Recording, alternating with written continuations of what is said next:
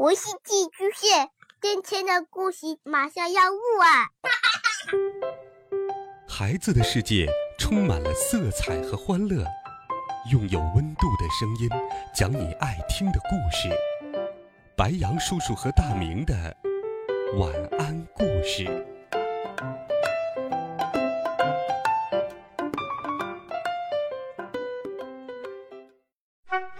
小朋友们、同学们，大家好，欢迎收听白杨叔叔讲故事，第十九集《病毒》。陈静一居然告诉我，他是来自未来世界的机器人。我不解的看着陈静一，陈静一也用锐利的目光直视着我。他说：“是你派我来的，不，应该说，是未来的你。”派我来的。说着，他的眼中突然射出两束光，两束光交织在一起，形成了一个大约半尺高的立体人像。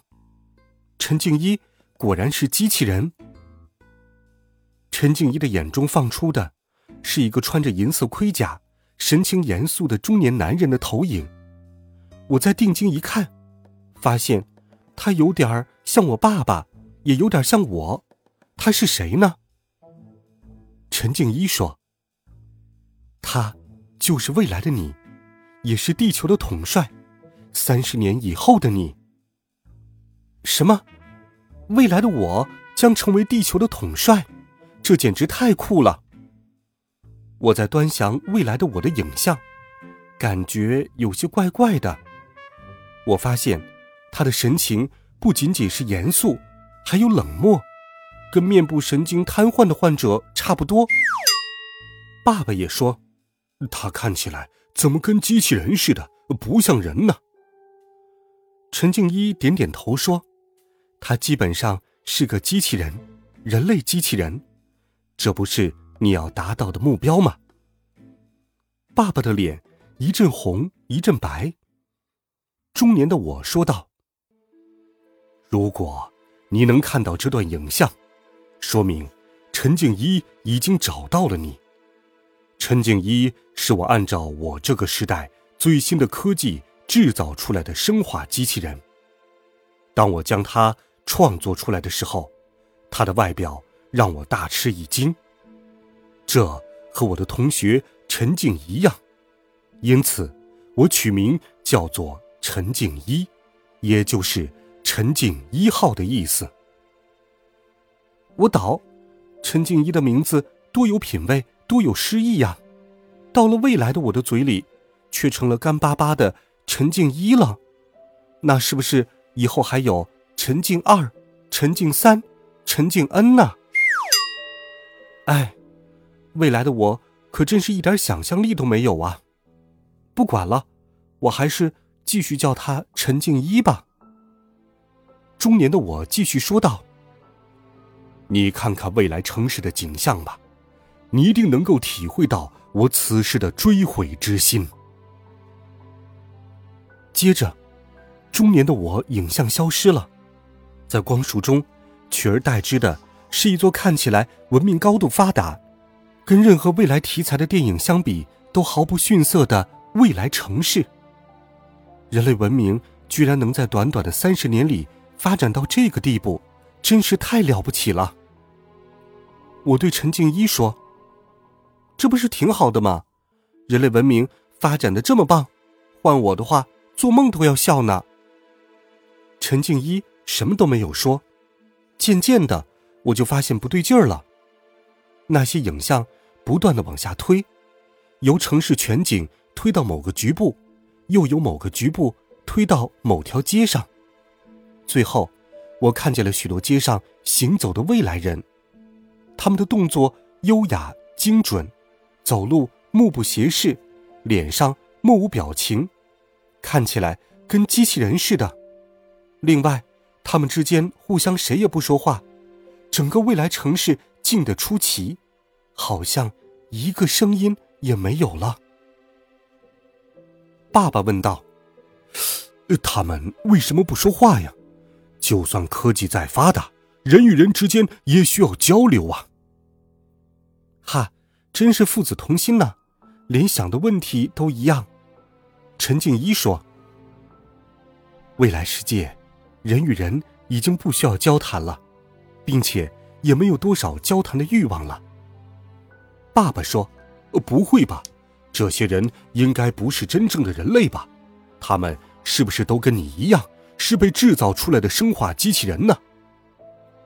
陈静一说：“他们有些是跟我一样的生化机器人，但更多的是人类机器人。两种机器人基本上没有什么差别，彼此不太能分出来。”什么？他的意思是说，在未来世界，人和制造出来的机器人是一样的，也就是说，人就是机器人，机器人就是人。怎么会这样？这，这也太吓人了吧！城市的画面消失了，未来的爸爸出现在光束中，他跟现在比起来苍老了许多。未来的爸爸说：“杨哥。”我想，你也已经看到了超人药水给人类和人类社会带来的危害。虽然超人药水可以提高人的潜能，把人变成超人，也推动了人类文明的发展，但是，它也造成了一种之前我并不知道的病毒——机器人病毒的扩散。这种病毒。会让所有喝过超人药水的人变成机器人，让人失去人类与生俱来的最宝贵的东西——情感，让人变成没有爱、没有恨、没有喜悦、没有愤怒、没有痛苦、没有情绪反应的机器。如果人类文明进程的加快，是要以牺牲人类的情感为代价，这个代价就太大了。当未来的你制造出了陈景一后，我想起了小学时代的你，那时的你有快乐，有苦恼，而不像后来那样冷冰冰的。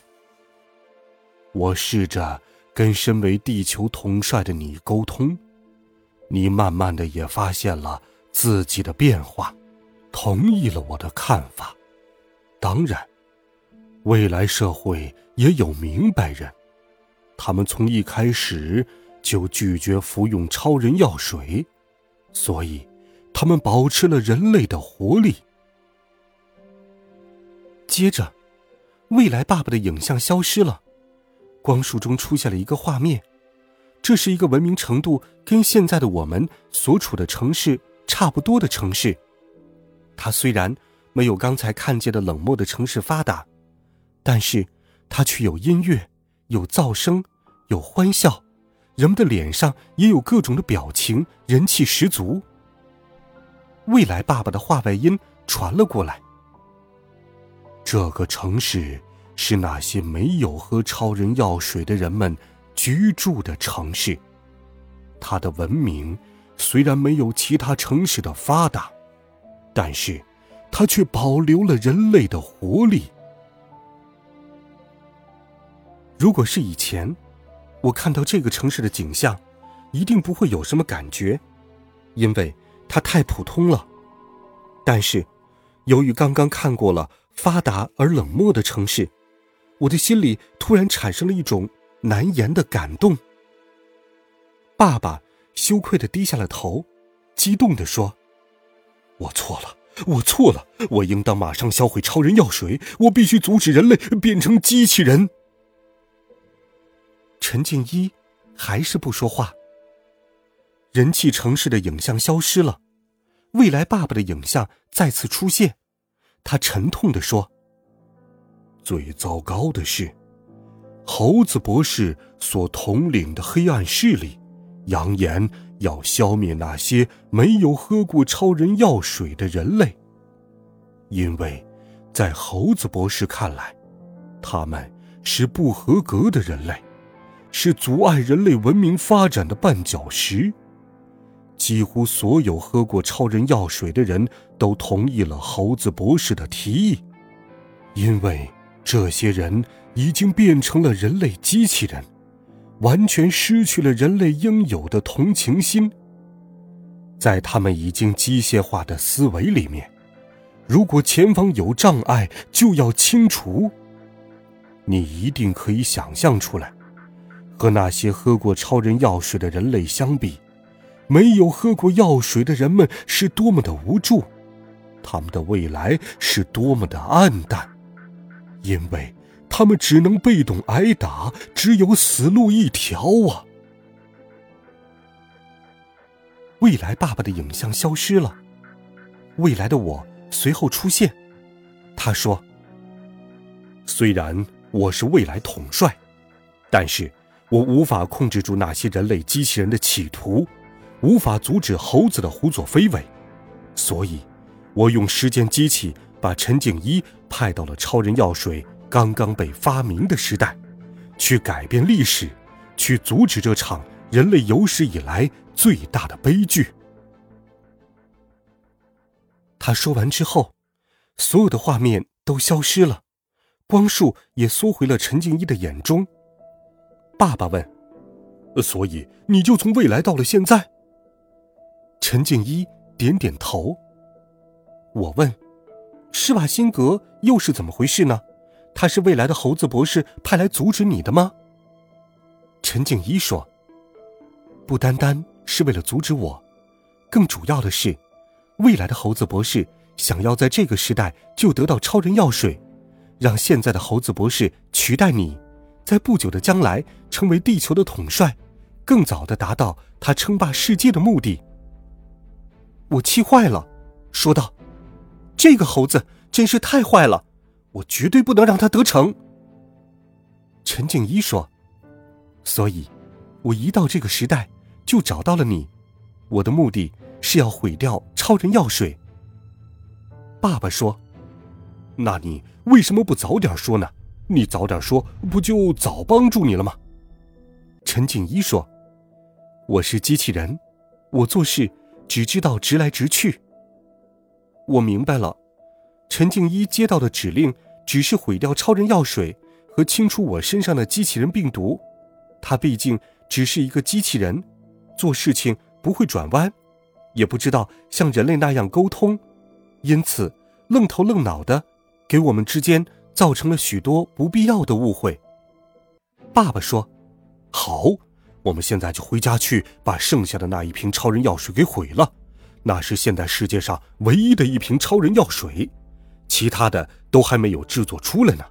另外，配方在我脑子里面，我是不会泄露的。”我立刻就要往家的方向走，陈静一却一把抓住了我，对我说：“等一下。”我问：“你要干什么？”陈静一说：“我要清洗掉你体内的机器人病毒。”他说着，眼中又射出两束光。不过这一回，那两束光没有交汇在一起，而是落到了我的眼中，我的眼前一片白。脑中感觉到好像有刀片在刮，此外，他的两手放射出强烈的电流，我感觉自己全身肌肉一阵抽紧，又酥又麻，我害怕的大声喊道：“爸爸，救我！”